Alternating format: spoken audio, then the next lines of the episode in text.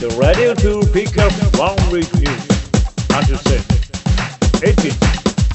Marvel Pickup Radio. さあ、1週間のマーベルの出来事リーフ気になることをピックアップして話していくラジオマーベルピックアップラジオ第53週目やってまいりたいと思います。さあ、どうですか、熊原さん？はい。熊でございます。はい1日遅れましたけどね。そうですね。申し訳ございません。なぜです？体調不良で。ねはい。それは、ねもうそれもそもう全部ね、あの、数日前に買ったマリオメーカーのせいですよ。マリオの呪いでね。マリオの呪いで僕はいろいろね、はい。まあ頭を悪くしてしまってるわけですよ。はい。かの脳をやられてしまったね、もうやられてる、ほんまに。マリオメーカーには気をつけていただいてね。そうですね。まあ、ニコ動といえばマリオメーカー今の問題がね、で、ランキングでね、その大半を占めないでいただきたいですね。なんかあんなん見せられたらやりたくなるよね。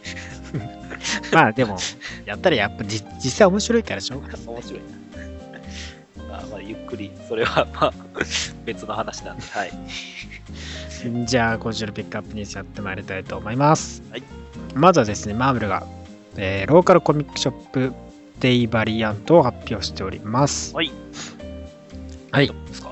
こちらはですね、えーはいローカルコミックショップ、まあ、地元密着型のね、コミックショップを祝う日としてですね、まあ、ローカルコミックショップデイというのがありまして、今年はですね、11月の28日がはい。その日となっております。まあ、その日にですね、ローカルコミックコミックショップデイを祝うそしてですね、え2つの特別なバリアントカバーをですね、ま、マーベルが公開して、1つはですね、デーブ・マルケスのオールニュー・オール・ディファレント・マーベル1巻と、えーベンガルが描くですね、オールニュー・ウルヴァリン1巻が、えー11月28日のコミックショップデイでですね、えー発売されると。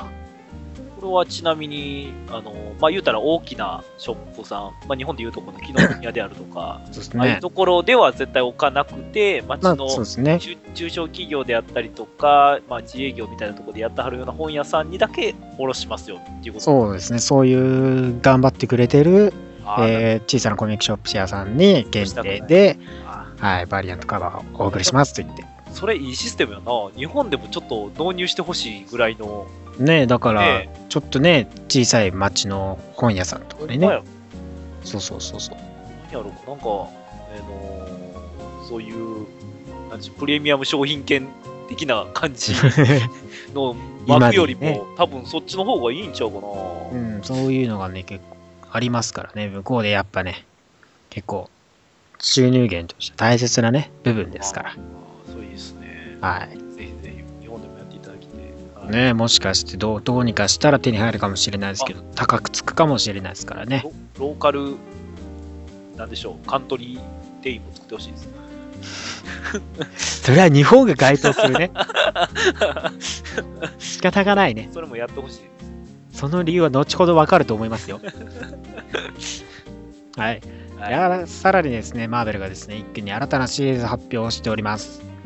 はいえー2016年からのオール・オール・ディファレント・マーベルにやってくる新たなオンゴーイングシリーズはですね、パニッシャー、ナイト・ホーク、ハイペリオン、インターナショナル・アイアンマンでございます。はいまず、パニッシャーはですね、ライターのベッキー・クルーナンとアーティストのスティーブ・ディロンによって描かれます。こちらはですね、えークルーナ曰く、彼は正当な理由のために悪いことをして、我々が手段を正当化するかどうか絶えず疑問を投げかけてくるとね。まあ、いつも通りのパニッシャーさん、えー悪いヴィランたちを殺すことが正当なのか否かという疑問をね、我々は常に考えていかなきゃならない。復讐は正義なのかっていうところですね。そうですね。相手が悪いからって傷つけていいものかっていうところもあります。はい。でですね、えーハイペリオンナイトがですね、えーまずハイペリオンがライターのチャック・ウェンディグ。アーティストはニック・ビレラによって描かれますね。えーオール・オール・ディファレント・マーベルから始まるスクワドロン・スプリームのスピンオフ作品となると。はい、ナイトホークもは、えーアーティストのデビッド・ウォーカーによって描かれる、えースクワドロン・スプリーム2作目のスピンオフとなると。いったところで、えーこの2つのキャラクターが地球をね、自らの地球が破壊されて新たな地球でどんな活躍をしていくのかっていったところがね、えー単独でのシリーズとして描かれてまたいくと。はい。結構押しますね。ね、スクワドロンスプリームからね、2作も単体キャラクターとしてオンゴインが始まるっていうのはなかなかですよね。ねえ最近ちょっと暑いですね。ねえ。まあだからね、本当に地球、その地球こそがね、自分たちの世界を破壊した破壊した張本人っていう感じですからね。恨みはやっぱり、うんそこで彼らがどう過ごすのかっていうのね、ありますよ。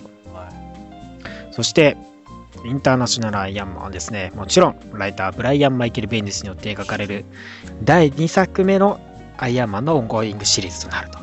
ベンディスですか。はい。名の通りですね、えーインターナショナルアイアンマンはトニー・スタークが地球を旅するのを見ると。おお。えーインビンシブル・アイアンマンの方では、えートニーの出生の秘密、本当の親に、親が誰なのかっていったところだったんですけども、こっちはね、えー地球を旅する物語になる。はいなかなか楽しそうな。うんな感じですよね。ねインターナショナルアイアンマンはですね、タイトル通りですね、これ20カ国の翻訳されてですね、発表されたんですね。ほうほうほはい。う。はい。私は知りません。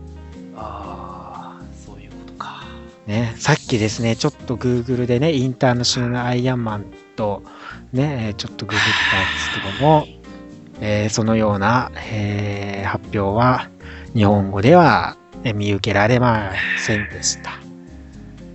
ね。ああ、よいしょしたのにな。ディスクウォーズでよいしょしたのにな。これが現実だ。そうが。ね、20カ国各国でね、結構ね、翻訳されて発表されたらしいんですけどね。残念ながら。マットハウスでもマットハウス版とかでも結構アニメだったのにな。まあね、コミックに関してはやっぱりなかなか難しい部分がね、課題が多く残されているようですね。ああ、葬式や。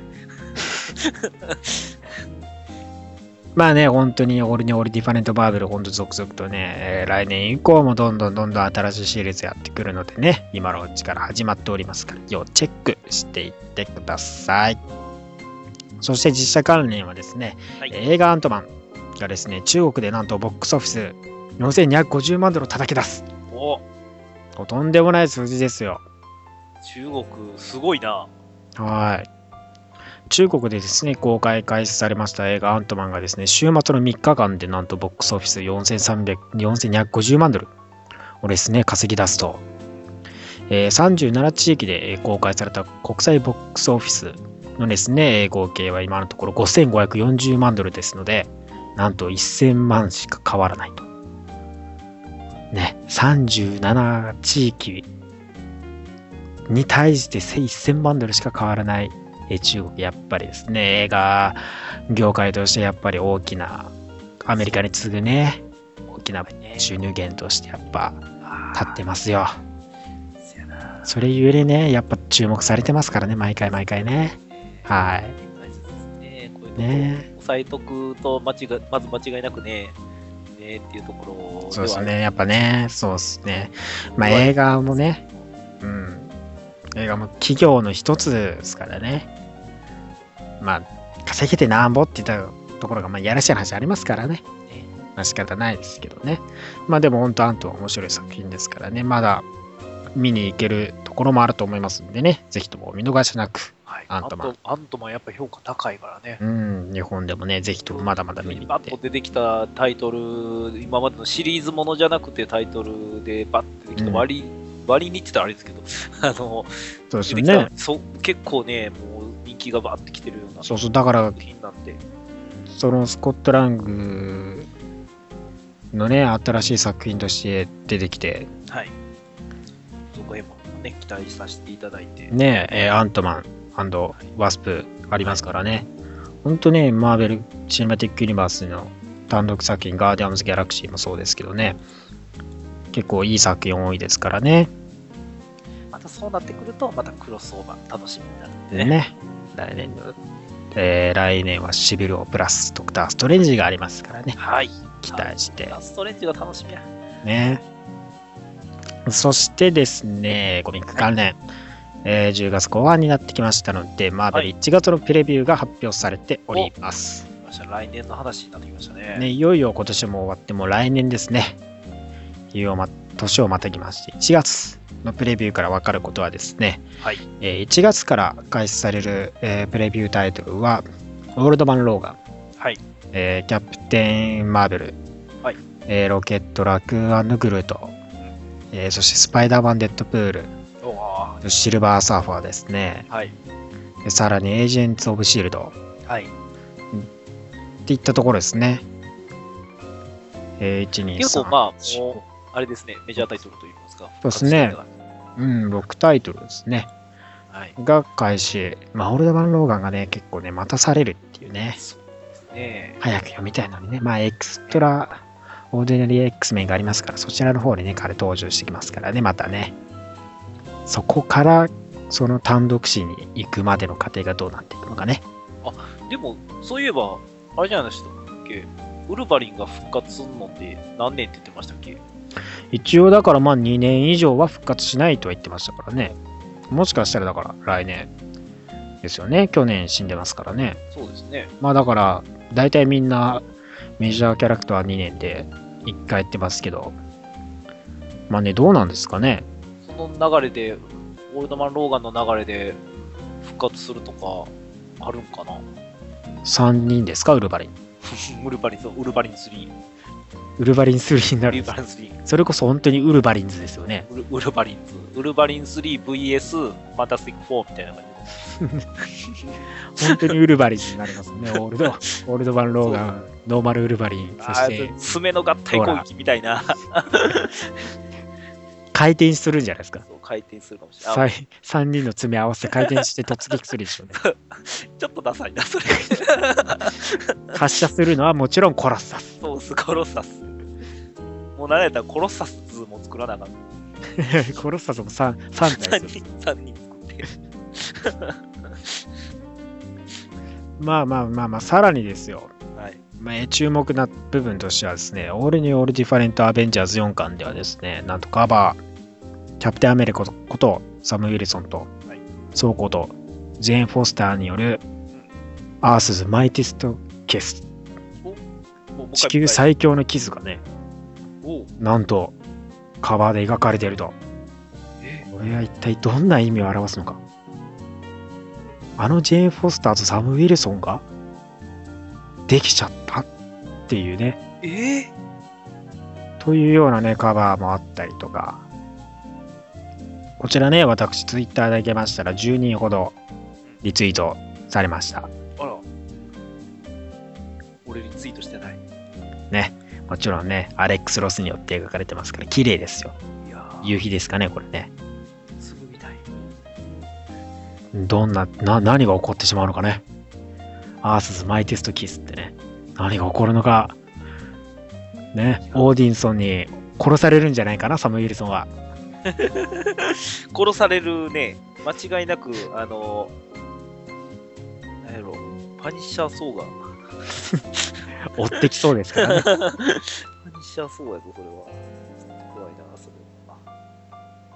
れは。で、さらにですね、はいえーこの、えーキャプテンアメリカサム・ウィルソンにはですね、なんと、オールニュー・オール・ディファレント・ファルコンが登場してくると。はいはね。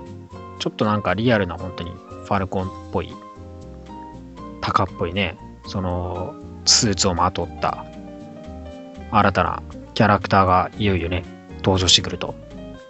ファルコンの、またファルコン。ファルコンの相棒ファルコンがね、登場するのか。い。あ、なるほど。はい。もしくはヴィランとして来てしまうのかね。そうですね。そして、えー新たな登場としてはですね、デッドプール6巻ではですね、なんとよ84年後にジャンプして、おしゃべり女傭兵デッドプール2099が登場します。ほうほうほうほねえ。見た目的にはね、ほんとデジタルで未来的なね、スーツですけども、一体彼女がどんなね、活躍を見せるのか。デッドプール界隈はね、いろんなことやってますねう。。そうですね。いろろんなことやりすぎて、もうカオス化してますけどね。そうなんですよ。でね、しかもこの1月はですね、 Deadpool Day、Deadpool Month としてですね、 True Believer あですね、プリが来る。はい。一冊1ドルで読める True Believers もですね、デッドプール特集となってまして、デッドプール1巻と、えーニューミュータンツの98巻ですね。で、オリジンズ1巻としては、ウルヴァリンオリジンズ25巻とか、本当にね、えーケーブルデッドプール13巻が、えーやってきたり、アン今ケーデッドプール、1巻はマーベルナウの1巻ケーブルデッドプールは違います。13は違いますね。一番初めです。一番初めに出たやつですか？言言ったやつ。一番初めに言ったやつは、ニューミュータンツです。ニューミュータントおおあれやニューミュータンツ98巻の本当のデッドプールはいはい初登場回。か。それ欲しいな。それ欲しいな、普通に。これね、結構読んだんですけどね、あのね、デッドプールじゃないです。あ、ですよね。もう初めはもう、なんかいた初めはがっつりなただの傭兵です。ですよね。はい。それでも普通に読みたいな。普通に見た目的にもねかっこいいですから。うん。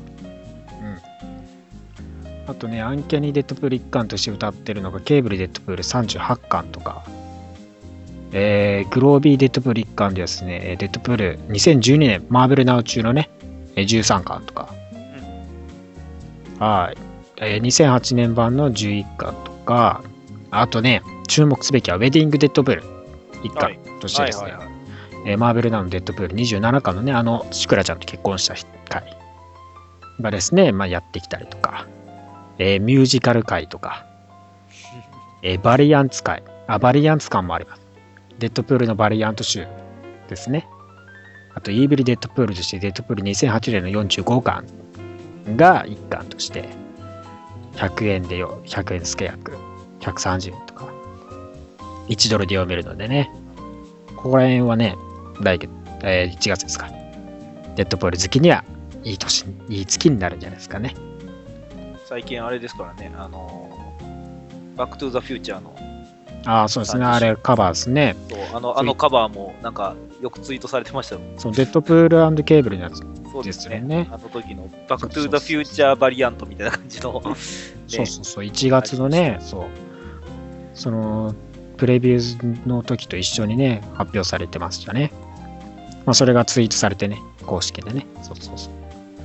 あとね、えーハードカバー、TPP においてもですね、デッドプールがですね、なんとありまして、デッドプールファーストとしてですね、はいデッドプールの記念すべき一一巻を集めたような作品となってます。あらあら、特別扱いやなデッドプール1巻、 Deadpools 1巻、 New Mutants 98。はいですね、さっきも話したやつとか、 Circle Chase 1巻とか、本当にデッドプール誌の、え1巻、すべてが詰まってる、ケーブルデッドプールもありますね。2008年から Merc with a Mouth から Team-Up、そしてコアの1巻とかもね、はいえー2013年の1巻、そしてオールノールディファレント2015年デッドプール1巻も入った TPB が、えー発売されますからね、本当にデッドプール特集で、ね、やらしい。やらしいね。でもこうこれ多分あれやで、もう映画公開するまでバブル続く感じやね。ねえね、2月までね、続きますから、皆さんね、デッデッドプール好きはですね、えー頑張ってお金を使ったらよろしいんじゃないでしょうか。はい映画はい映画も何回見に行きましょうか。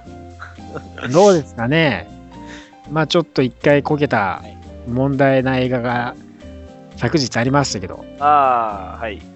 まあね、2回、2回、まあで、まあでもな、面白そうだからな、3回にしときますか。普通に面白そうなんで、まあまあ3回でしょうねね。にしときましょうかね。一応ね。まあ皆さんね、ほんと来月に向けて、来年に向けて、デッドプール、愛すべきデッドプールのね、えー注目が集められてますから、皆さん、頑張って読んでってください。それでは今週のピックアップニュースは以上になります。はい、ありがとうございました。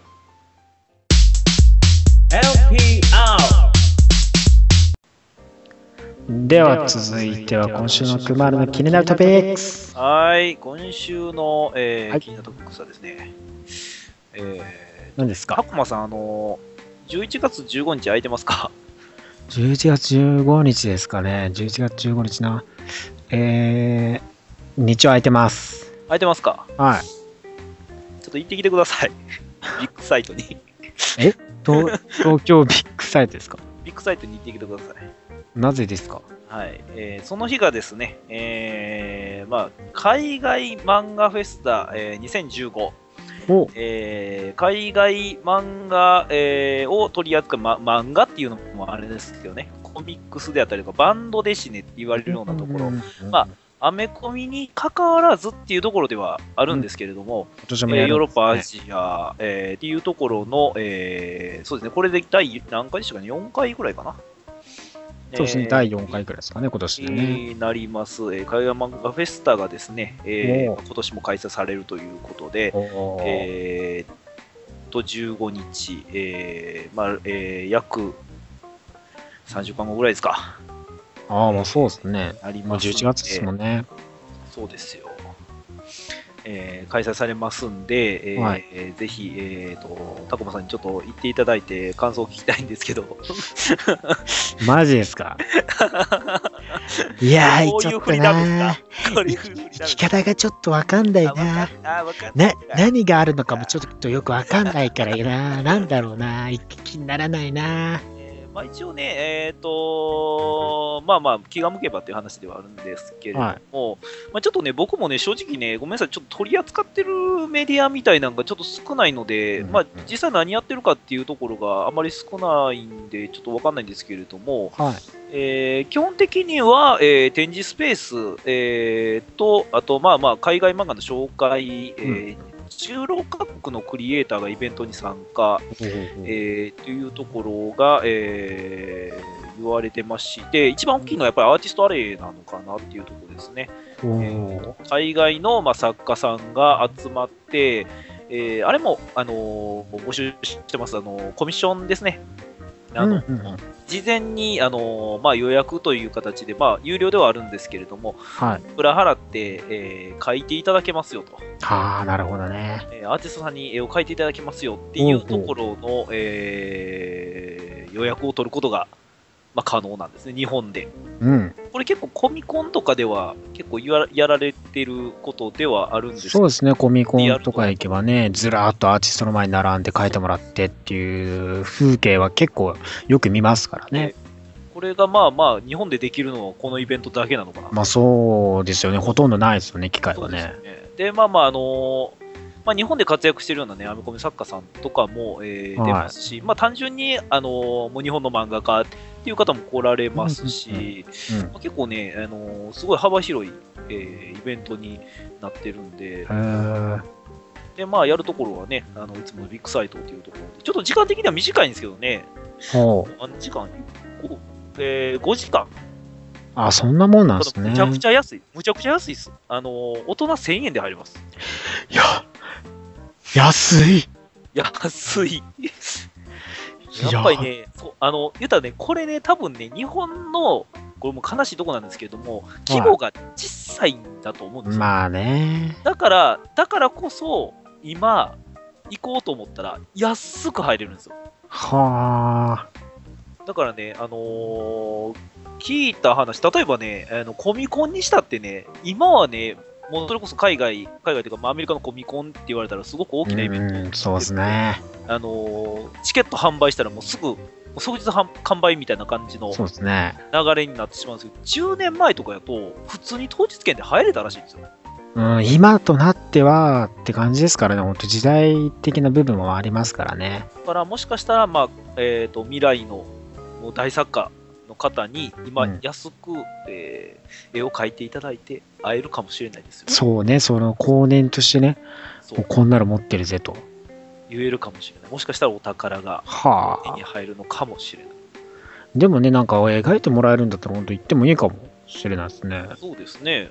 ほんまにあの、でも当日はダメかもしれないんですけどね。ああ、そうですね。まあだから事前に調べてね。そうそうそう。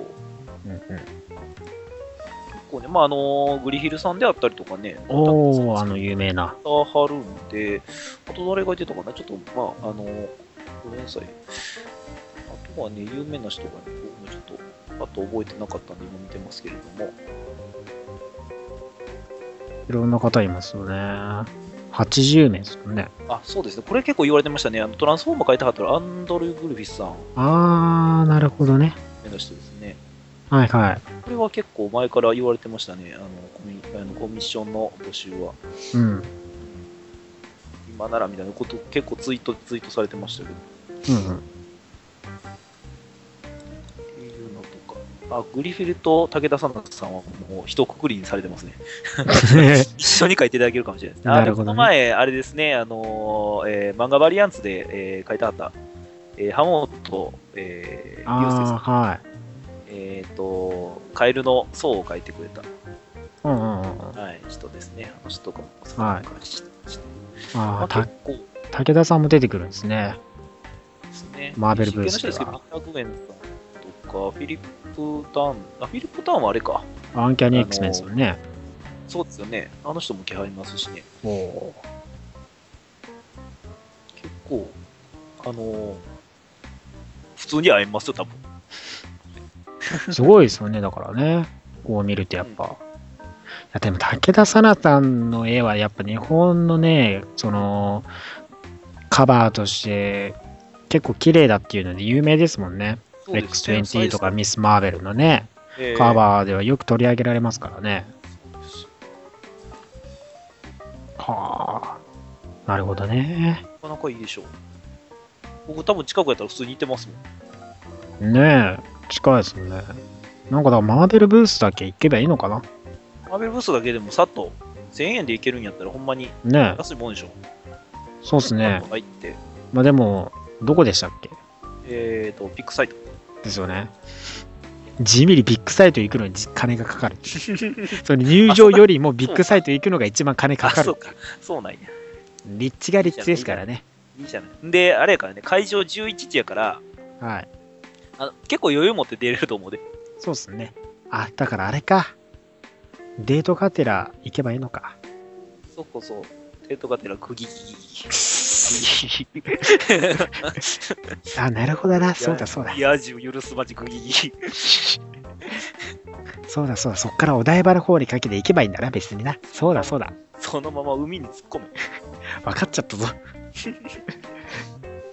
まあまあ、だから、多分行けるようでしたら、本当行ってきて、その模様をはい。お届けしたいと思いますよ。ほんまに言ってくれるんや。はい。何かしらあれば、一応この後いろいろ調べてね、えーはい計画立てて行ってます。3週間後ですか。また他にも頼むかもしれんな、これは。まあ、また何かあればね、はいえーあの、お金とともにね、あのはい依頼をお待ちしておりますからね。まあ、ネタにもなるんでね、また後でこれ行った後の感想もまた聞けそうですね。そうですね。はい。うん。楽しみます。まあ、ちょっと今日今回はちょっと短いですが、こんなもんで。はーい。はい。今週も熊丸さんのためになる話ありがとうございました。はい。よろしくお願いします。Marvel Pickup Radio. では続いては今週のキリ今週のリーフレビュー噛んだ。今週のリーフレビューですはい。プレビューって言いそうになってな何を言おうとしたんだろうと思い 思い返したらレビューが全く出てこなくなった健忘書や。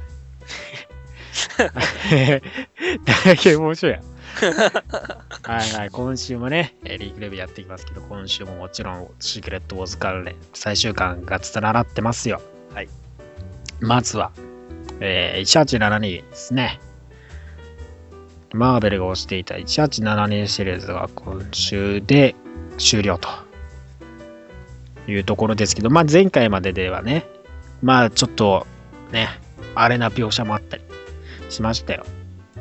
まあレッドウルフが捕まって、えーそこでね、えーキャップがかばって、フィスクたちからかばってたんですけども、結局フィスクたちの暗殺者によってね、敗れ、スティーブ・ロジャースは豚の餌に、文字通りはい。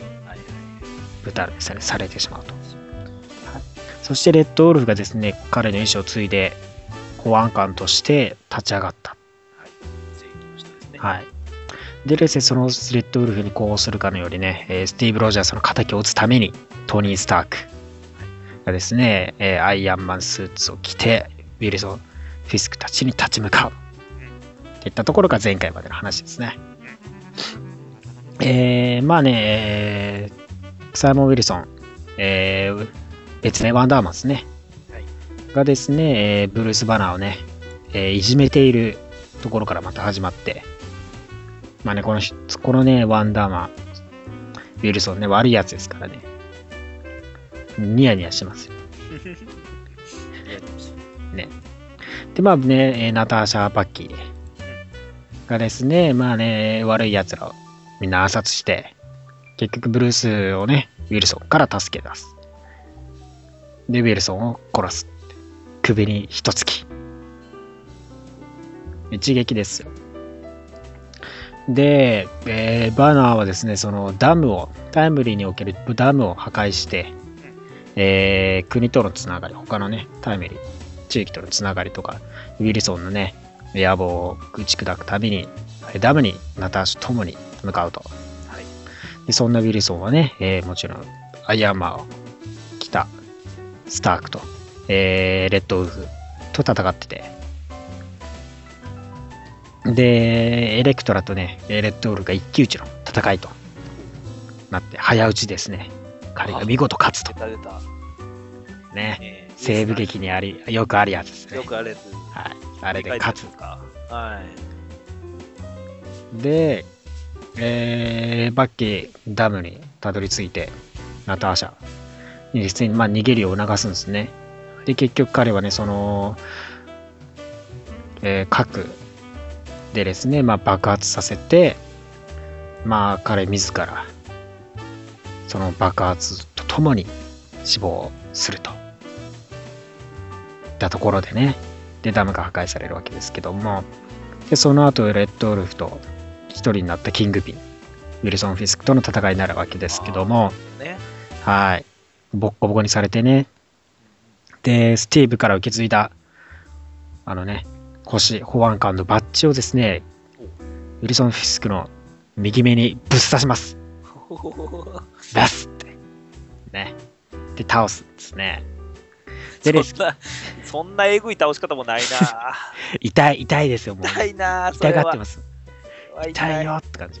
でね、周りの市民たちは殺せ殺すと言うんですね。まあ、なんですけども、えーレッドウルフはね、スティーブ・ロジャースと同じようにですね、まあ、法にのっとって罰、罰せられるようにと殺さなかったんですね。で、結局、ウィルソン・フィスクをね、殺さなかったこともね、お前はヒーローだな、みたいな感じで、ね、ニヤニヤ言われるわけです。なるほなんですけども、帰ってきたナターシャに彼殺されます。ど。あパーンと一撃撃たれて、で、市民たちは大喜びですよ。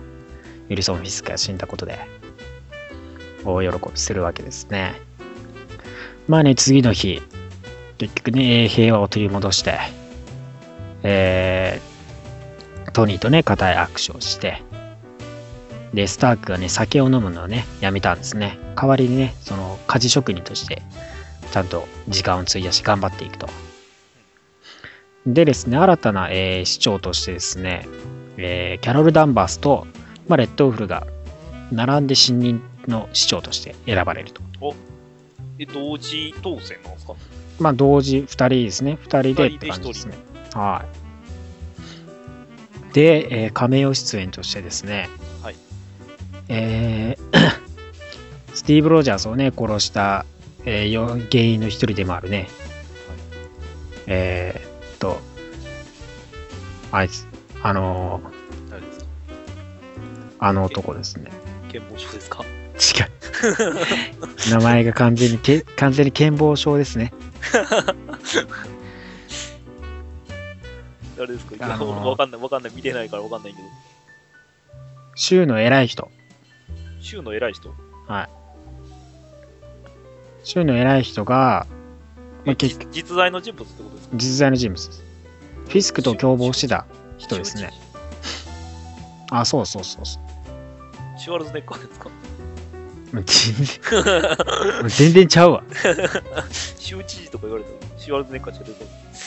がですね、なんと牧師のね、フランク・キャッスルさんに、はいえー牧師フランク・キャッスルと、はいえーウェイド・ウィルソンですね。あのレあのデッドプールがですね、はいえー射殺されます。あらら。お前はスティーブといういい人間を殺したかみたいな感じでね。ね殺してしまうんですね。そして、えー、核爆発起きましたね。そこの跡地でですね、えー、汚染される雲。あそして、その汚染される水たまりがなんと巨大な足跡。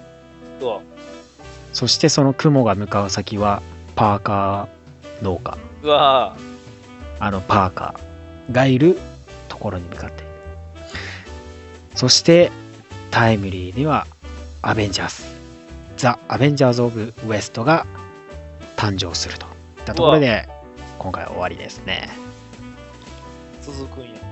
ね、いろいろと伏線を残したままね、終やわってしまうというですうね。わはい。ちゃんとスターク・インダストリーズもね、作られるっていうね、なるほど。そういう形で今回終わりましたね。いいね。ね一体ね、レッドウルフさんはね、えー単独のオンゴイングシリーズね、オリノリディファレントバーベルの方でも来ますからね、どういったつながりになってくるのか。いかんせん、後味はあんまり良くないね。まあね、まあちょっとね、スティーブがね、豚の餌にされたっていうのがもうね、そこだけがずっともう心のしこりですよ。そのしこりはやっぱ晴れないね。そうですね。うん、まあいいよ、いい結果には終わりましたけどね、なんとも言えないしこりが残りましたよね、やっぱね。キャプテンポークみたいなの生まれないけど、食べた豚がキャプテンポークにならないです。そんなおとぎ話にはなりません。なんすか、そのおとぎ話は。いや、なんか、スパイダーハム的な流れかなと思っていやなりません？なりませんか？なりませんから。そうですね。豚が、そのさ、ピーター・パーカー食ったからああなったわけじゃないですか。そうですね。元からいますか？そうです。蓋が食ったんやったらちょっとさすがにあれやな。やばいですドンドン引きやな、それもな。そうですヒーローではないな。そして続いて、エイジ・オブ・アポカリプスですね。はい。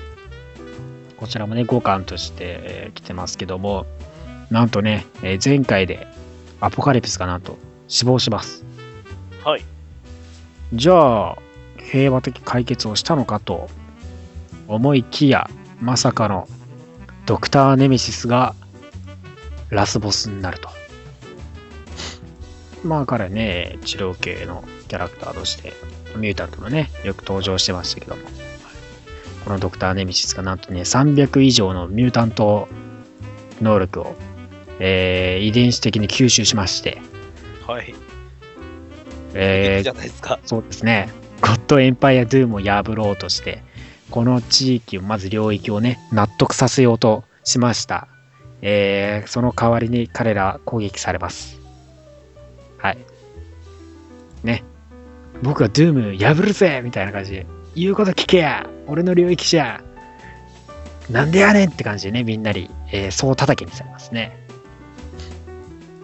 ね、かわいそうに、ドクター・ネミシスですね。まあね、えー超強力ですね。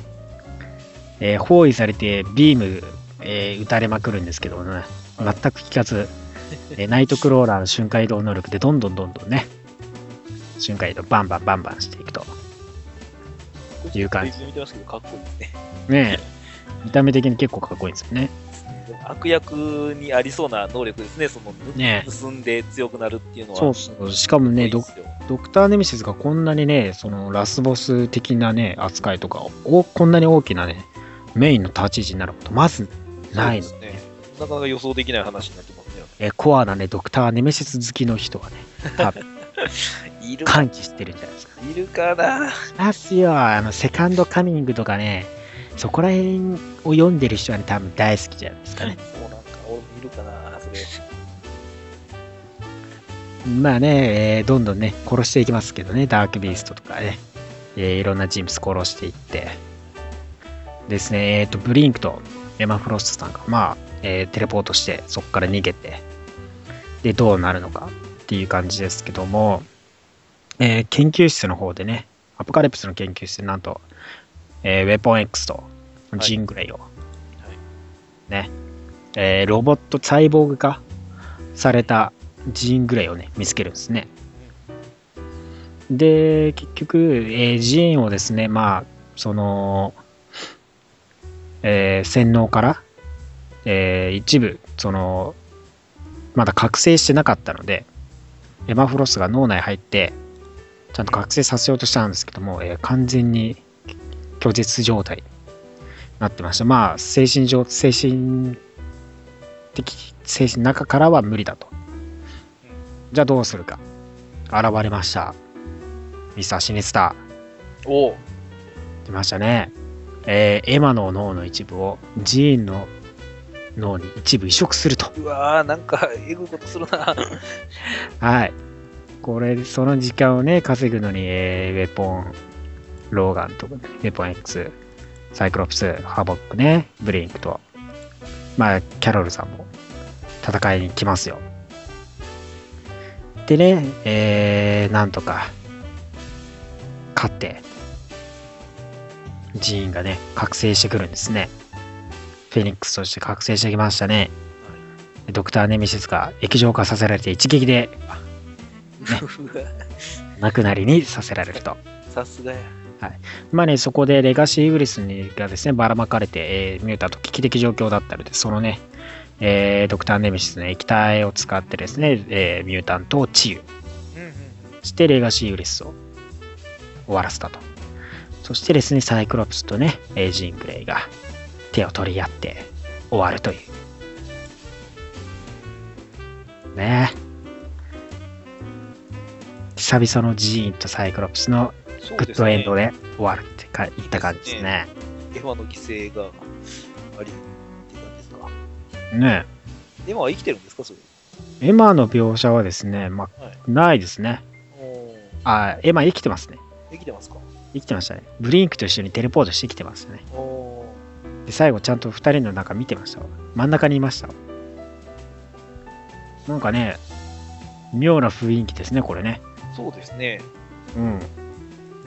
エマも見てるっていうのはね、脳の一部を移植するっていうのはね、一体どういうつもりなのかよくわからない。わかんないですよこ怖いですよねそれ よう考えたらすごい怖いことしてるうん怖いですね。すごい怖いなまあね、人類新たなね、セカンドチャンスを得たって感じで円満解決ですね。中間さんちょっと僕に脳くれませんかあ、欲しいですか？やっぱいいですあ 多分、あなたは乗っ取られると思います。乗っ取られるのか俺そうか多分叫び始めますよ。多分多分あれですねこっちもいいでそうそう、液体っつって叫び始めます。あれリキッドかな？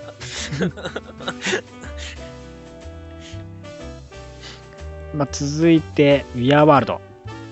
ウォーカー。こちらもラストですね。まあ結局ね、アーコンはですね、えー自分の王国、えーポレマカスをですね、発見できず、えーもう自らの命を絶とうとするんですけども、その思いとどまり、この怒りをですね、えーこの領域を支配するために使おうと。決意したところにやってくるこのここの領域の王女王たるモーガン・ルフェイですね。ああ出ましたね。がついにやってくると。はい。で彼の手下とね、えー彼の手下のね、えーなぜかロケットが飛んできて えーねえーしななぜかわからないですけどねその現代的なロケットに攻撃されて。もう落ちそうになるんですねアーコンその領域ウィアーワールドから。なんとそのビアワールドの領域から落ちた時に見たものは裏側にですね彼がずっと探していた王王国。ポレマカスが反対側にあったんです。この浮遊するウィアーワールドの反対側がなんとポレマカスだったとそして落ちそうになったところそうなんです東大元暮らしなんですはい落ちそうになったところでなんとこの冒険で出会ったマンシングによって助けられるんですねそしてね、この冒険で出会ってきた、このウィアーワールドに住む住人たちによって、助けられて、そして彼らと共に戦っていくんですね。まあ、大乱闘の最中ですね、モーガン・ルフェイ。に、えーアーゴン取り付いて、えー戦うんですけども、なんと、このドラゴン、このモーガン・ルフェが乗ってるドラゴンがね、はいモーガン・ルフェを裏切って腕を噛みちぎるんですね。そんな中ね、反対側にあるポレマカスに対して手を伸ばすアーコンなんですけども、はい。その時、突如、バトルワールドが爆散します。あら、爆散。はい。シークレットウォーによってですね、えードゥームが破れ、バトルワールドが爆散して、その光の中、光に包まれてしまうんですね。あら、なんかそういう描写って初めてじゃん。そうなんです。ついにね、えーシークレットウォーズのし終わりのところに関わるシリーズもやってきたと。まあ、ある意味、ローガン・ウルヴァリンのところも、これが原因なのかもしれないですけどね。まあね、その後、地球ですね。現在の地球でですね、えー航空機、飛行機がですね、えー嵐の中、飛んでいるんですけども、なんと突如、そこに目の前に現れたのが、浮遊する島だったんです。そこにね、えー航空機墜落してしまいまして、乗客たちが外に出ると、もうね、異形のモンスターに襲われてしまうわけですね。ですが、間一髪のところで、異形のモンスターが誰かによって殺されます。はいもちろんそれが、アーゴ。Welcome to We Are World。っていうことで、えーマーベルユニバースに We Are World がしっかり投入される流れまでで終わると。なるほど。はい。ここら辺でね、またブラック、ブラックナイトとかね、そこら辺がね、We Are World と関わってくるという流れになってくるというところ、いったところで、まあだからオールドバルローカンと同じくね、マーベルユニバースにちゃんと導入されて終わると。なるほど。はーい。そういう流れでみんな関わってくんねんな。まあ、なんかバラバラになったけど、結局戻ってきましたよ。で、そこに投入されましたよっていう形そうですね、本当に新しくね、マーベル、我々知ってるアース616の方のマーベルユニバースにちゃんと投入されていくと。ねえ。もう A フォースもそうですしね、シングラリティちゃんが来て。あそうですね。ねえ。なかなかだから面白い展開ですよね。だから、早くシークレットウォーズの終わりを、終わりを読ませろと。はい。まだ、もう。来あともうちょっとや。もう。来月。来月。ね。ちょっと待たされんのがちょっと長い。まあまあ、しゃあないけど、ゆっくり、ゆっくり楽しんでまだた方が7巻が来、まだ終わってないのに、ノリノリディファレント。先に終わる感が出るとどうしてもね。勘弁してくれよ。ねえ全部把握していくわけにもいかへんし。本当だよ。残り1巻。はい。エージェント・オブ・アトラス。はい。1巻ですね。こちら、皆さんご存知のね、えーメトロポリティアでですね、えー一部バロンジーモが支配する、えバロンジーモによって支配されていた、されている工場がありまして、そこでね、えー四六時中働かされて、えー仕事と寝ることをリピートするようなね、ところがあると。で、武器を使っ作られて、バトルワールドにね、それを広められていくと。売っていくような地域があるわけですよね。それがメトロポリティ初登場なんですけどもね。で、エージェント・オブ、えーエージェント、コールソンですね。シールドであるコールソンによって、はい。えーエージェント・オブ・アトラスが招集されますと。みんな、みんなが大好き、ゴリラーマン。ですね、ゴリラですね。はい。ゴリラーマンによってね、メメインでね、やってくる。まあね、ゴリラーマンと、えージミー・ウーというですね、えー眼帯のキャラクターが、えーその、バロンジーモンに対して、まあ仕掛けていくことになるんですけども、そのバロンジーモンの、えー電車ですね。えー電車を破壊するといったところで作戦に出るわけですけども、はいなんとね、その、えー電車から出てくるのは大量のウェポン X。おお。ね。え、えらいもんまた。はい。例のウルヴァリンのね、あの、はいヘッヘッドギアありますよね。はい。あの、有名な線がつながれまくった、あれ、が大量に出てきますね。あはい。まあね、そこに女性版の、はいえーネイモアえーアクアリナ・ネプティア、ネプティニアさんがですね、まあ、はいえー助けにやってきて、まあ、彼女と一緒に戦ってて、ね、またね、さらにね、えー皆さんご存知にね、えービーナスさんはい。も現れる。ね。で、ビーナスさんが現れて、えーね、ウェポン X たちを魅了して、えー戦いをやめさせると。みんな惚れ惚れして見てしまうというね、そんな流れがあったりするんですけど、結局ね、ウェポン X たちは、えー UFO によって連れ去られ、連れて行かれて、大丈夫ですか？ついてきてますか？ついえーついていけてないな。エージェント・オブ・アトラスの UFO によってえー彼らは回収されて、回収されてね。ちゃくちゃ。で、その UFO によ UFO に乗って、えージーモの本拠地、ジーモの城にね、えーやってくると。コールソンと一緒にね。で、ジーモを破ろうとしているという感じの流れですね。でね、囚われていたジミーをね、はいえー助け出すっていったところで、まあ来るわけですけども、結局ね、それが罠でね、後ろから、えー攻撃されてしまいますね。えーその人物がね、えージーモの、えーヘヘルマット・ジーモですか、息子。はいはいはい。ね。そう、二代目として有名ですよね。二代目の方が有名ですもんね、今ね、ジーモね。あのマスクの。まあ、ヘルマットに、えー、ゴリラマンさん、一月で殺されてしまいますね。このね、ジーモね、顔がね、すごい残虐ですね。子供なんですけどね。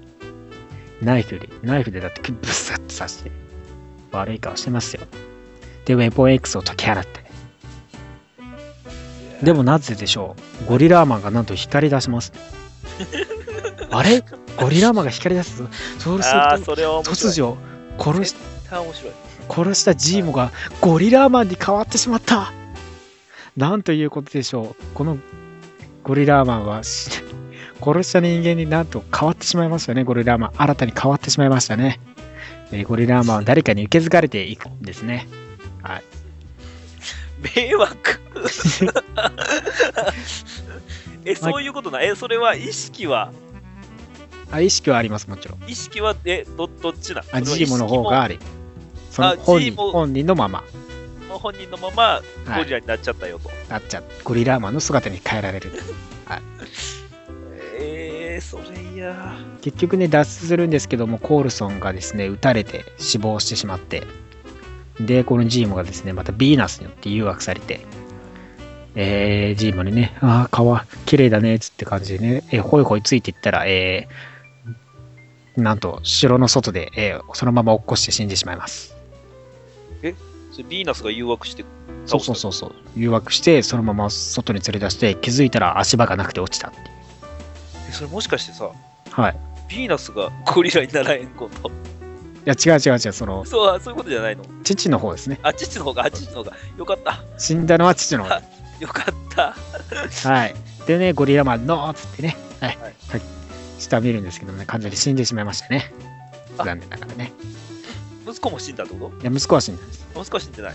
父親が死んじゃって、父親ね。が死んじゃった。はい、泣いてまそれすね。それに出して泣いてる。ははい。い。で、結局、えー新たに王となったのは、えーゴリラマン。そう、結果的にな。結はい果的に倒して、一番最後に生き残ったってなったらどうしてもゴリラにはい。合う。結局、ゴリラマン。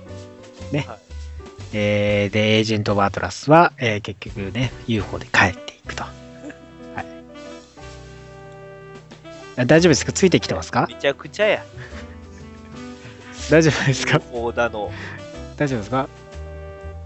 ゴリラだの。ゴリラ引き継がれて王になりましたから、よかったですね。あれや。何人か分からへんわ、このキャラクター。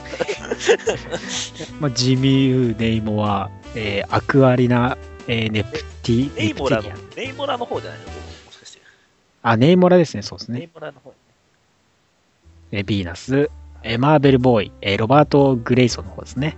あと、ヒューマンロボット M11、知 M11 ら、知らない。あの有名なね、あの有名だって言うとき、あの知らんことがよくあるんやけ あの有名な M11 ど、ですよ。有名なって言われてもわからへん。あのえ？もう、界隈では有名なのかもしれない。そうそうそう、ちょっとね、なんかね、目が一つ、なんかサイクロプスの、みたいな感じで、目からビーム出す。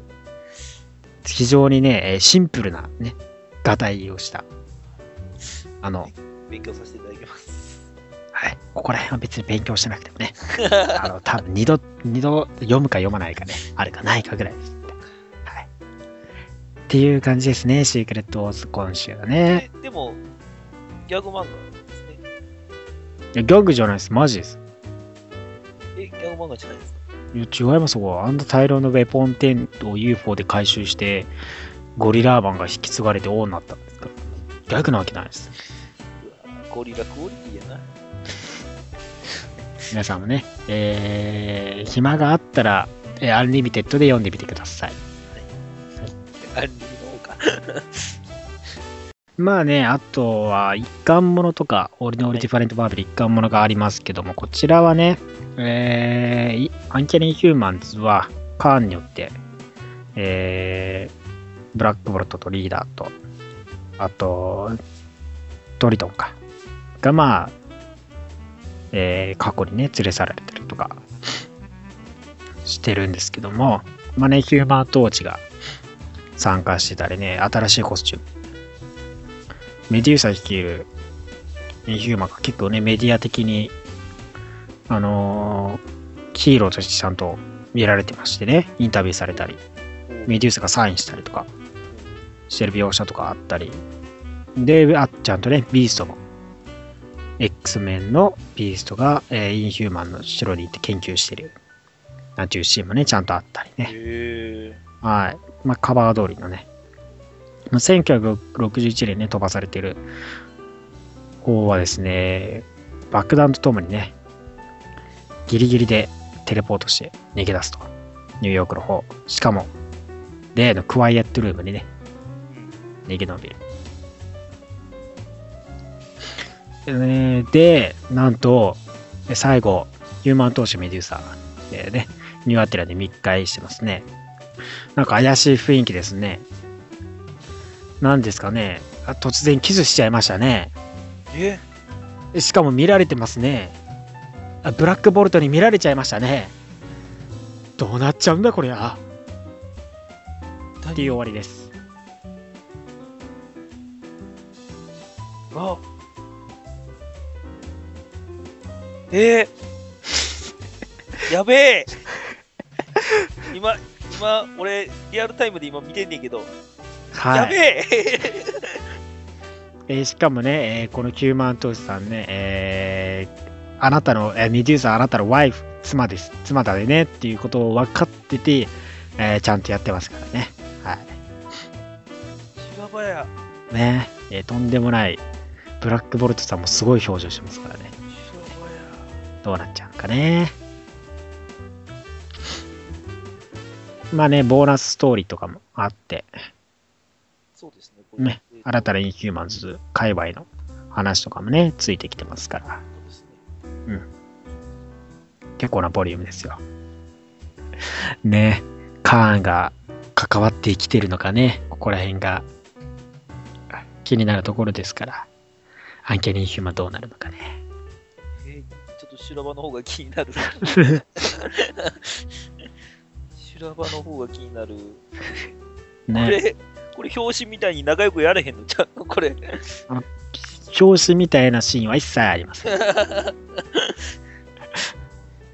これ、これどちらかというと逃げてるんちゃうの？これ。ね、ヒューマン当時がブラックボルトから逃げてるみたいなシーンですかね。みたいなシーンになってない？これ。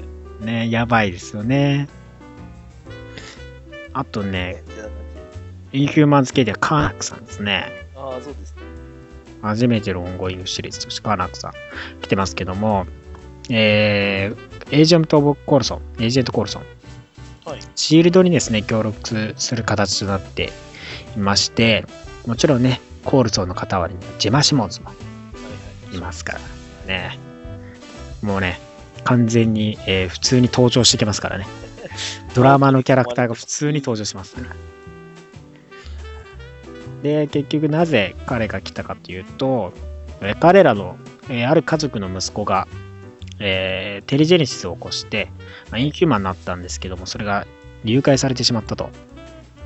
IDIC というですね、まあ、えーテロリスト集団にですね、まあ、えー誘拐されて、まあ、シールドはちょっと手が出せないような、いろいろと事情があって、はい。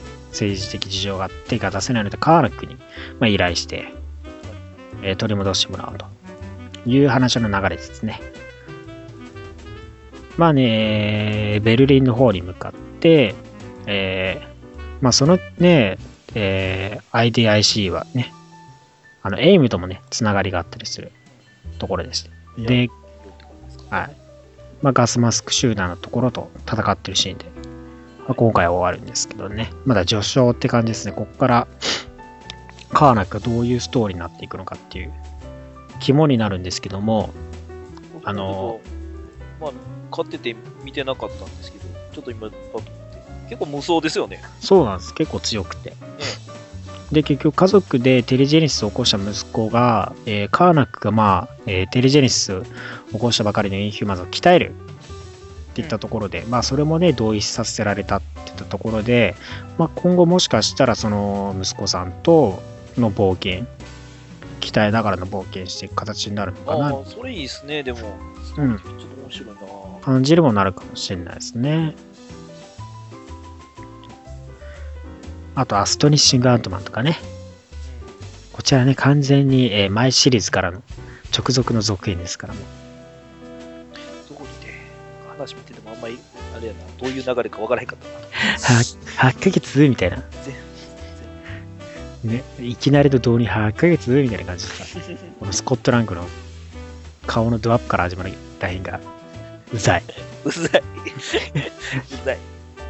これはちょっとあれやな、現象で買ってたらちょっと嫌やな。うんね。まあ、アントマンセキュリティソリューションね。えーアントマンのセキュリティ会社が立ち上げられて、結構ね、いろんなところで活躍しますけどもね。セカンドチャンスマン読んだ。ちゃんと翻訳本でもね、読みましたけどね。そっからの完全に直属の流れなので、よくわからない人の方が多いと思いますね。そうです。そう。ダレ結局ね、ダレン・クロス、まあ、スコットラングのね、最初のヴィランにして、永遠の敵とも言えるダレン・クロスがね、あの、息子のね、アントマンとスコットのね、息子のキャシーちゃんの、まあ、心臓を使って復活したがために、あの、縮まっちゃうんですね。縮まったり大きくなったりしちゃうんですね。そうですね。はい。なんか、その描写がすごく面白い一冊だったと思うんですけど。そうなんそういうね、その意に反してちっちゃくなったり、大きくなったりしてしまうという、まあ、現象が、まあ、起こっていると。で、ワールウィンドウが登場したりとか、ワールウィンドウが襲われたりね、して、スコットラングどうなるのか。結局ね、えーずーっと付きまとわれるんじゃないですかね、ダレインクロスに。そんな感じそうがありますいうストーリーなんやろね。ね。最初の敵とずっと戦うみたいなね。っていう感じなんですけども、えーね、ドアップの、最初のドアップのスコットランクさん引かれていくと、なんとね、また刑務所に入っていたと。うんうん。いつも通りです。その通りですね。はい、またかよ。逃れられないのか。ね。彼は刑務所から逃れられません。おぎになったんがね、次の、まあ、えー、2巻ですね。ねえっ、と、ミスシングですか。そうですね。いや、あの人が助けに来るんですかね。懐かしい、懐かしいな。懐かしいね、FF の時にね、ミスシングとね、そうですえー共闘してましたからね、ファンタスティック4としてね。ミスシングはでもね、このシングスーツを着てるだけの普通の女の人なんですよね、確かそうね。なんですよ。そうです。ただの知り合いですから そうですね。ね、ミスシングと何が起きるのかっていうとところも注目ですね。僕、シングスーツ欲しいです。まあ、あとは、まあ、アメイジング・スパイダーマンは結局前回登場したね、リージェントが、はい。なぜ狙ってくるのかっていったところの基地とかの調査してたりとか、で、あとね、インビンシブル・アイアンマンにも2巻なんですけども、結局ね、えードゥームがね、えーいい人間になりましたよと。はい。いった説得をする中で、注目すべきは、アイアンマンのアーマーが変形して、ハルクバスターのようなね、パワーアーマーとなると。このアーマー、やっぱすごい、俺、このアーマー好き。ね、質量保存の法則という言葉をご存知ですかね。え全くの無視でね、えー面積は広くなればパワーアップするわという謎のね、まあ、現象ですけど。このメカの感じ、ここっちの方が俺好き。ねスタイリッシュですけど、本当多機能に飛んでてね、一瞬にしてハルクバスターみたいなパワーアーマーになったりして、でね、結局その、貴重なアイテムを得てるマダムマスクなんですけども、ドクター・ドゥームもね、まあ、ビクター・ボン・ドゥームですか、もう、トニーにそれ譲るんですよね、アイテムをね。で、えー、反乱者たちが来る中で、ドゥームが一人対処するっつって、アイアンマン協力しようとするんですけども、まあ魔法でね、飛ばされちゃった。で、結局、えマダムマスクのところにね、トニーやってきて、しかもそれがね、またね、他人には透明に見えるようになってるんですよね。これせこいよな。これせこいよな、ほんま。アーマー着てないかと思えば透明にして見せてなかったんだぜっていう その前には結構普通に体、自分の手で触ってるんやけど、ね。ねあれも見えてへやんから、そういう風になってんのかな。ねやらしいやつですよ。やらしいやつですよ。普通に殴りかかってたら、拳の方が割れてたってことやな。そうですからね。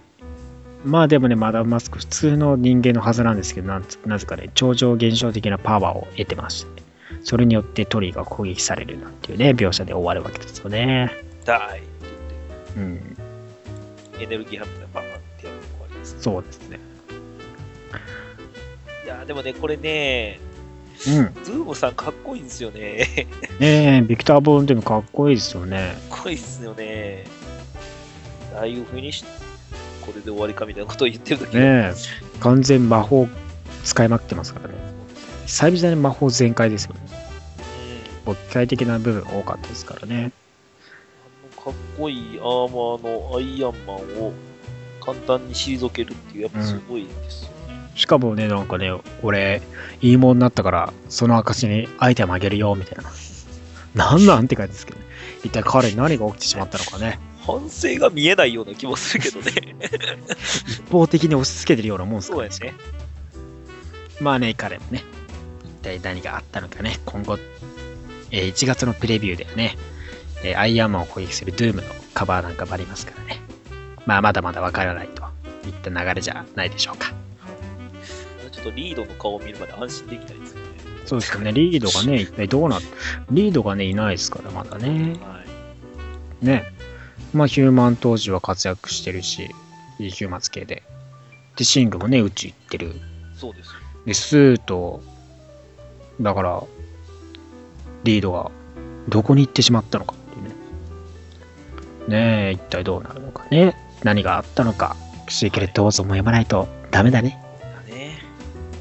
ねえ。で、来週はハウス・オブ・エムがシークレット・ウォーズから終わりでは迎えて、で、シークレット・ウォーズオフィシャルガイド、トゥ・ザ・マーベル・マルチ・ユニバースが発売されますからね。まだあら、まだシークレット・ウォーズがね、全然そうなんですよ。解説してる。オフィシャルガイドとして、わかりやすくね、現状まで流れ、わかりますから。シークレット・ウォーズに読みてないなって思う人は一冊買ってみたらどうですかね。あと、あれ、あれだ、ウェア、ウェアモンスタードウェルも終わりますね。一巻ものがね、あれですよ。アンビータブルスクレルガールですね。ああ、なるほど、なるほど。はい。しプラス、ハーフリングコマンドーズ・オブ・シールド。え、プラス、アンジェラ・クイーン・オブ・ヘル。結構ね、一貫ものがちょっと、まがいものが多いというね、流れが来週来ますから、こちらも注目していただきたいと思います。では、今週のリレビューは以上になりまはい、ありす。がとうございました。LPR では、続いては今週の話題です。はい今週の話題はなんと、映画、ファンタスティック4、1994年版のネタバレ感想。はい。タイムリさあーですね。だいぶタイムリーですよ。ねえ、えぶタイムリーの話題です、これ。ー 公開、今月から公開されております、ファン今月から公開されておりまファンタスティック4、2015年。版でございますけど、はい。ねえー先週のクマールの気になるトピックスでも取り上げていただきました、はい。1994年版のファンタスティック4がなんとですね、えー我々見てまいりましたと。なんでこ今週の話題でこんなことになるなんて俺も思いも知らんかったけど、どうでしたか？そうですね。はい。チープここに極まれりみたいな感じの映画でしたけど、ね、はい、あの、実はね、あれね、1994年なんですよね。はいあの、見てて驚いたんですけども、私ですね、1900、あれは何ですか ?70 年代にでも行ったかのような気分でしたね。ほんまにね、あのーななんでしょう。どのぐらいかな、画質、まあ画質はあれ、まあ、もともと汚いところで見てるかもしれないですけど、まあねでもほんまに1970年代ぐらいのね流れの、ほんまにチープさ、あのー画質、画質っていうかな、まあまあ、クオリティの低さ、だから、あれですよ。はい。東映版スパイダーマと同じぐらいですよ。そんぐらいですよね。ノリ的にはそうで。あの、だから70年代のあれくらいのレベルです。はい。実際、えっ、と、1994年自体は、えっ、と、フォレストガンプと同じ年です。なる本当に一緒なのかなっていうねほん。まになぁ。ほんまに本当にあれは90年代の映画なのかって思うような描写も多々ありますよね、やっぱね。でね、まあまあ、まあ、これ言ってしまうと、これが全てなのかもしれないですけど、は同じ BGM というか、使いすぎでしょ。使い、使います、BGM ね。そうあの、肝心なとこなったら絶対にあの、タタタタタタタタタタタタっていうのが、5回ぐらい流れる。ね、5 6流回かなれますよ。すごい、あの、ここはいいとこだよみたいな、いいシーンだよみたいな時にね必ず同じ音楽を流すんですよ。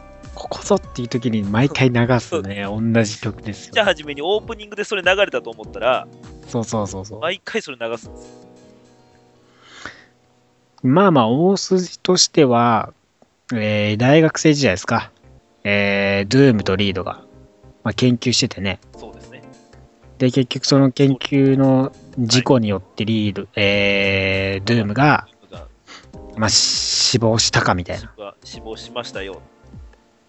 死亡しましたよってとこでもう10年後になりましたからね。ね、その後10年後生き。てるみたいななんか、ね、描写を残しつつ、そうそうそうそう。まだ死死は確定してないけども、もうもうダメな状態みたいなもう無。理だろうみたいな、んなんか遺体安置室みたいなところで大丈夫かなみたいな感じになってて10年後目飛びました、そう、突然飛んで、えー、10年経ってなぜか白髪が両サイド増えてしまったリードさん。たった10年で。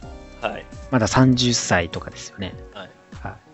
そして10年前からずっとリードのことを惚れ続けているスそうですね。けなげですね。だけですね。まあ20、20歳超えたぐらいですもんね、多分ね。そうですね。で、ヒューテンションの高いヒューマントーチ。あいつは、あいつは常になんか叫んでますね。そうですね。ファッホーヤッホーみたいな。イェーイイェーイみたいな。調子乗りも、なんかああそこまで行くとちょっと、アホ本い。当ですよ。アホっぽい。終始叫んでますから、バカですよね。まあ、結えーまあ、そうですよね。まあ、なんかそう4人で、まあ言ったら、久しぶりに会いましたよってなった時に、あのーストーム家のお母さんですかね、あれは。うん、が、あのーまるで素晴らしい4人ね、みたいな感じで、そうそうそうっていう言い方をして、っていう感じで、まあ、ね タイトル回収みたいな感じに、そうそうそうですね。ね、なるんですよ、ね。そこでね。まあ、そうなるわけですよ。まあ結局彼らは、まあ、えー、貴重な宝石ね。あのーそう、プラスチックでできたね。そうプラスチックできた貴重な宝石をゲットしてプラスチ、ックプラスチックでできたダイヤモンドでしたっけ？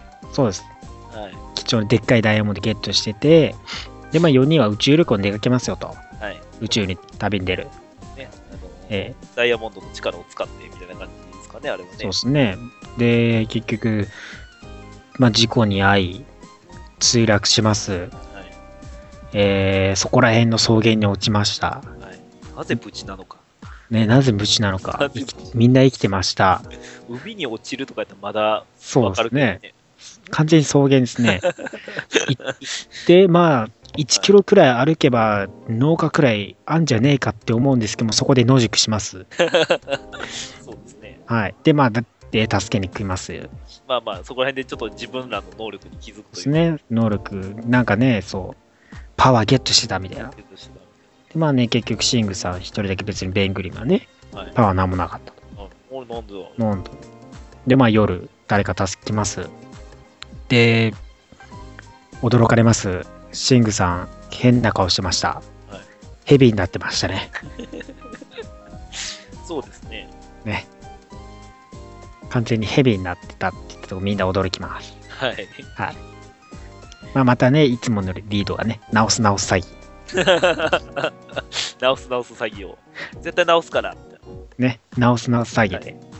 みんな絶対大丈夫だから。はい。まあその間にね、あの、盲目の女性いますよね、シングの恋人になる。はい、そうですね。はい。えーっと、何でしたっけ？名前忘れましたね。名前は何だったっけ？ああれ？アリシア？アリシア？アリシアさんか。そっか。アリシアだね。アリシアやったっけな？ちょっとごめん、俺も、まあ、情報見ずにアリシアマスターズだね。そうそうあ、そう。アリシアさん。まあ、アリシアさんと、まあね、一回会って、アリシアさん完全にストーカーになって、えーね、ベングリムのストーカーと化して、でベングリムの、えーはい顔を作ると。はい。で、なでなでなでなで、すると。はいえそれをストーカーする、えー謎の人物、ジュエラジュエラー。ー。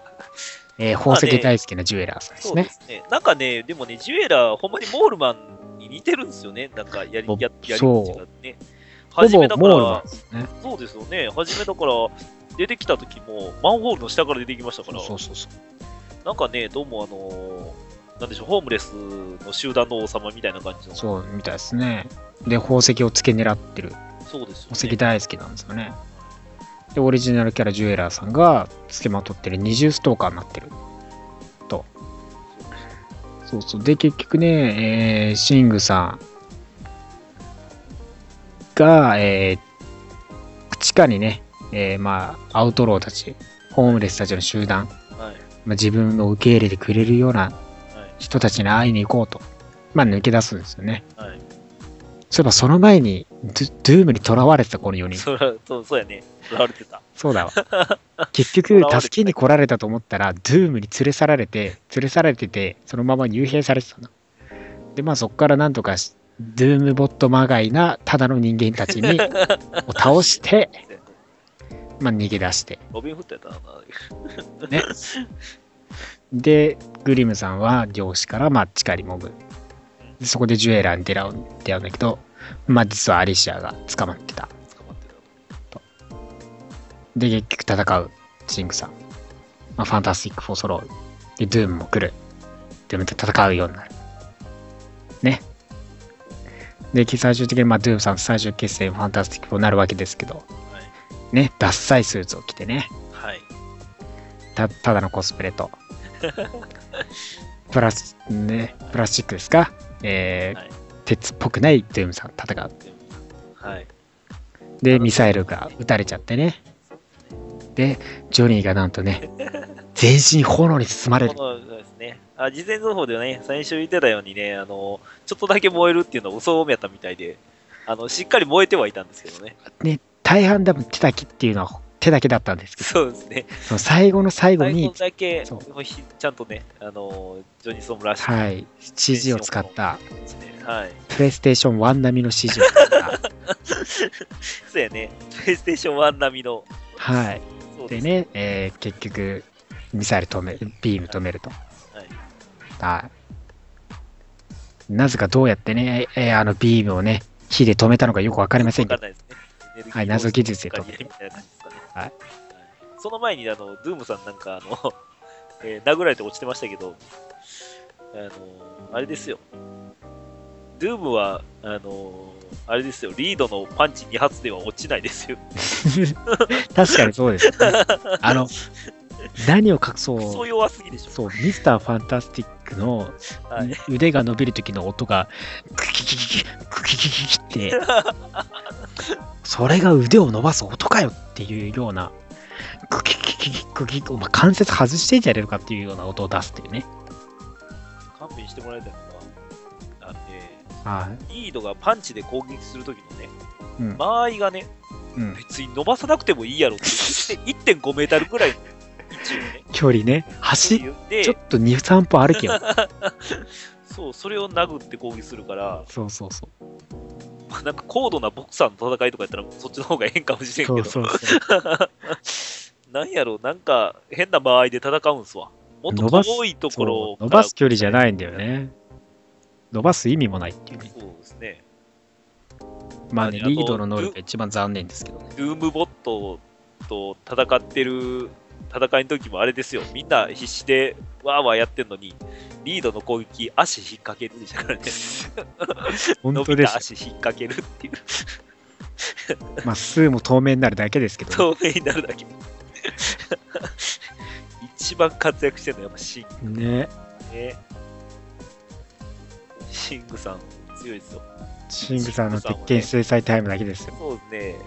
It's Clobbering Time って多分ね、4回ぐらい言ってます、それも。結構多いですね。ね、しかも言うい言う割に半分くらいちゃんと攻撃できしてないからね。してないね。そうしてない、してない。何かしらその邪魔が入って会話になるっていうね。そうね。まあでもチープですよ、シングさんの格闘もね、戦いも、描き方がもうすごいチープですよ。多分スパイダーマンの方が迫力ありますかーあ、そうですね。そっちの方が見てたらいいと思います。アクションは本当皆無ですからね。いやー、超大作じゃないですか、これは。ところどころ、おやっぱ笑えましたもん。いやー、ある意味面白かったい。や、面白かったです、ほんまに。あのね、まあ正直その、見た映像的には、あの、字幕もちょっと入ってない、あの、ね英語で喋ってる映像ではありましたけど、あの、もう、なんか、なんとなくわかるのと、そうそうそう。わかりやすいですよね。わかりやすかったですね。ある意味ね。ええどういうシーンかってすごいわかりやすくてようん。かったですし。まあまあ、なんでしょう。何分チープなんでそれが可能というか、そうですよそうね。ですね。わかりやすいっていうことはうんイコール、なんか単純っていうことなんで、ええ見やすく何の難しさもないですからね。何の難しさも、何のひねりもない。ね。ええさすがですよ。やっぱ4000万ドルからね、140万ドルになったっていう、その予算に見合った1ヶ月であれができるっていうのはね、そうですよ。妥当ですよ。ねえ。うん。いやすごいと思いますよ。1ヶ月であんだけ作れたら。ねえ。あんなもんですよ。はい頑張った方ですよ。頑張りました、頑張りました。十分です。うん。学芸会は出してるわけですから。そうそうそう。楽器界を一応出した感じです。そうですよ。ねえ。はい。いやー、まあでもね、一度見たらいいと思います。あれでもね、なんか途中一回、あのー、シング戻ったじゃないですか。ああ、戻りましたね。あれは何なんですか？あれも法ですか？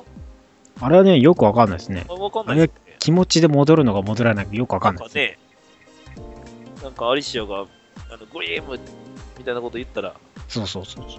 ふわーん戻って、そうなんです。うわー逃げて、逃げた先でまた戻ってっていう、あのね、あのやりとりがね、あのやりとり謎ですけどね。が。謎も謎でした。いや、でもアリシアがちょっと怖い。うん。あれね、何なんでしょうね。一回会った時でその人の顔をすげえ惚れ込むっていうね。顔作って超撫でてんな。なんでしょうね、あれ。あれはちょっとやばいですよね。ジュエラーもやばいと思ったけど、アリシアもやばいなって思いましたよ。ジュエラーはガチでやばいですね。ただ、あおかただのただの変質者ですからね。そうです。ただの変態ですからね。ね うん。で、なんか、あれですからね、あの、何自分は王様だみたいなこと言ってる割には、うん。あれですから、ダイヤモンド盗むとき、あの、こっそりこっそり自分一人で 盗みに来ましたからね。しかもさ、あのさ、セキュリティがガバガバ。ガバガバ。普通さ、人がさ、気をつけて通ったら、取れるようなセキュリティじゃない意味ないよね、あれ。抜き足、差し足で越えられてしまうっていうね。抜き足ないほどにレーザー貼っとけよって。マジでガバガバ。不老者一人に盗まれるっていうね。本当だよ。王が自ら行くのも面白いですね。まあ宝石好きですからね。宝石は自分で手に入れたいじゃないですか。かもしれないですね。で宝石もなんかその同じものとすり替えましたよみたいなまあいいんですけど、あのいやいや、全く同じものでしょ、あれ。いや違う。成功に作ったものですから。いやいや、あれ全く同じプラスチック製でしょ。違う。あれは成功に作ったプラスチックでしょ。なんなんですか？あれ、ダイヤの原石なんですか？あれ、なんなんですか？ただのあれでしょ？クリスタル製のメロンパンかなんかでしょ あれはクリスタルメロンパンです。この世で一番美味しいメロンパンです。メロンパンです。ただのダイヤモンドの手を出したメロンパンの形じゃないですか。なんであんな、なんか、ダイヤモンドが下平たいんですかね。すんごいチャッチーよね、なんかね。ねほんといろいろ突っ込みどころ多くてよかったですよ。すごいね。うん。いやー、多いよ。いやー、笑わせていただきましたから。ぜひね、ちょっと、あのうん。皆さんも見ていただいて、そういった意味である意味2015年版を超えたかもね。もういかかもしれない。いやいや、ほんまに、あれやで、あの、正直、その、2015年版よりかは、笑えるポイントは多かった。うん。コメディとして見れたね。メディとして、そうですね。いや、ほんまに、あの、楽しいひとときを過ごせたかまあまあ、でも1時間半ですからね。な。はい。そうそんな長くないですから。はい、皆さんね、一回見てみてはどうですかね。ほんとね、いろんなとこで見れますからね。調べりゃ結構出るもんやね。すぐ出てきます。で見れへんと思ったら、結構普通に未公開やのにね、ね。ねえ、見れるもんやね。びっくりしましたわ。さあ、っていったところで、今週のピックアップニュースは以上になりますけど、はいどうですか？何か言い残したことございますか？そうですね。またこれ、来週でお話ししますけれども、はい。大阪に面白いお店できるらしくて、ほうほはいまあちょっとあの詳しくは言います。また来週あたりに多分お話ししようかなと思ってますけど、う。なるほど。わかりました。じゃあね、また来週、クマトピですか。まあ特にちょっとね、まだでもオープンしてないお店なので、ちょっと情報が少ないんですけれども、なるほどね。ええこの辺取り上げていこうかなと思っております。はーい。ではではまた来週お会いしましょう。バイバーイ。バイバーイ。